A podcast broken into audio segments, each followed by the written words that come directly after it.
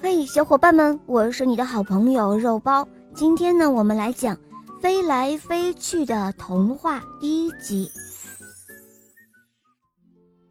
小狼飞飞来到月亮河边的休闲公园，这儿有拐来拐去的小道，上面铺着鹅卵石，小道旁边还有杨树和芙蓉树。小狼飞飞可不是来玩的，它呢是来这儿构思一篇童话的。休闲的公园里比较安静，是构思童话最好的地方了。昨天在放学前，山羊老师给大家布置了一个作业，就是让大家写一篇好看的童话。老师还强调，这篇童话可以自己独立完成。也可以大家一同研究着写。小兔子嘟嘟张罗着要大家共同来写，还找了小狼菲菲，希望他也来参与。可是小狼菲菲拒绝了，他有自己的小九九，他要自己独立完成一篇童话，一篇特别好看的童话，向老师和同学们。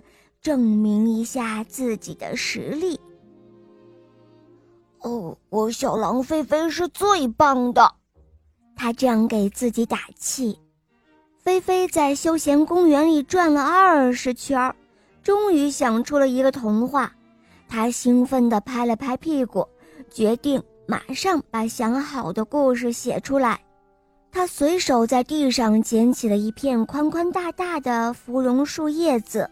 在上面飞快地写了起来，写着写着，小狼菲菲咬着手里的笔，怎么也写不下去了，因为他对童话里涉及到的小鹌鹑的生活习性了解的太少了，让他无法写下去。这可不能瞎编呀，否则会闹出笑话来的。菲菲想了好久，还是毫无头绪。他只好在后面写了四个字：“未完待续。”菲菲在休闲公园里走来走去，他想接下来该怎么写呢？可他走了二十圈，也没有想出童话的后半部分。小狼菲菲有一点沉不住气了，他烦躁地把手里的芙蓉树叶子往地上一扔，决定。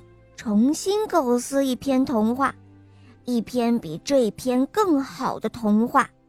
小狼菲菲扔掉的芙蓉树叶子，引起了燕子哈哈的注意。